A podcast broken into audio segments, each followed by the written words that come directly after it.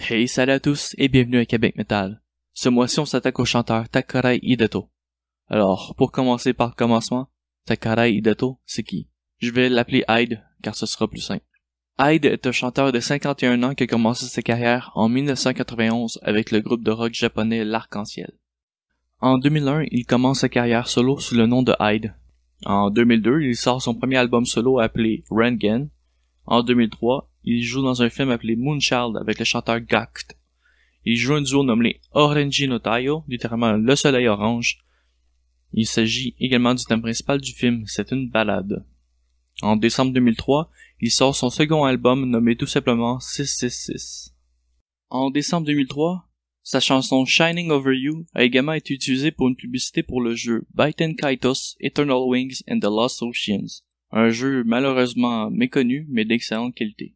En 2004, il lance sa première tournée appelée Hyde 2004 First Tour 666 où il a visité 11 villes et fait 21 shows. En automne 2004, il fait partie d'un deuxième film appelé Kagen no Tsuki, L'ombre de la lune, une adaptation réelle du manga de Ai Yazawa.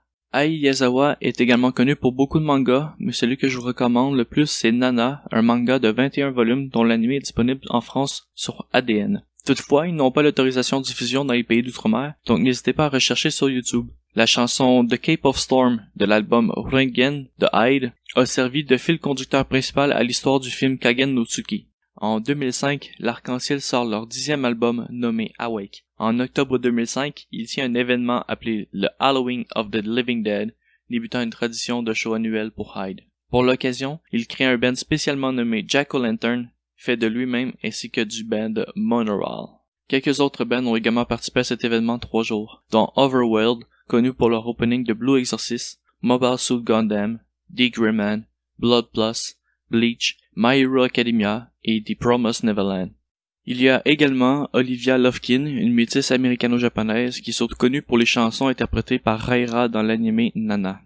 Entre 2007 et 2007, Hyde a rejoint le groupe Vamps, Vamp c'était un band signé sous la compagnie éditoriale créée par Hyde auparavant qui s'appelait Vamp Rose, anciennement nommé Haunted Records. Il y a beaucoup à dire sur le groupe Vamps, donc si jamais ça vous intéresse, faites-le moi savoir dans les commentaires et je ferai une chronique sur ce groupe.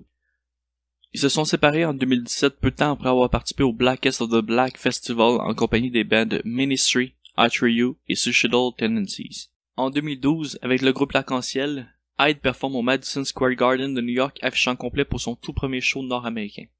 Depuis 2018, Hyde est de retour en carrière solo. Il a d'ailleurs sorti sa première chanson solo après 12 ans de carrière groupée, nommée Who's Gonna Save Us, que je vais faire jouer à la fin du podcast, donc n'hésitez pas à rester un peu plus longtemps. Le 20 mars 2019, la chanson Mad Quaila est sortie en même temps de faire partie de la bande sonore du jeu Capcom Devil May Cry 5. En mai 2019, il rejoint le groupe In This Moment pour leur tournée de 13 dates aux USA. La première date était le 7 mai 2019 à Louisville, finissant le 24 mai 2019 à Kansas City. Il conclut sa tournée américaine avec un show affichant complet le 26 mai 2019 à Los Angeles. J'allais oublier de parler de mon apparition préférée du chanteur dans l'anime Bakuman, où il double son propre personnage, mais interprète également le chanteur Kuji dans l'anime. Bref, Hyde est un musicien talentueux, qui a beaucoup voyagé mais qui a encore du mal à se faire connaître hors du Japon, malgré ses tournées aux USA où il affiche constamment complet. Il reste encore beaucoup, même énormément d'informations à dire sur cet artiste, donc je vous invite à visiter les sources dans la description si le sujet vous intéresse. J'aimerais faire un petit shout-out à Chris Broad de Abroad in Japan pour m'avoir fait découvrir cet artiste avec son documentaire. Je vous laisse sur cette fin de podcast avec, comme je dis précédemment, Who's Gonna Save Us the Hyde. Au mois prochain, sur Québec Metal.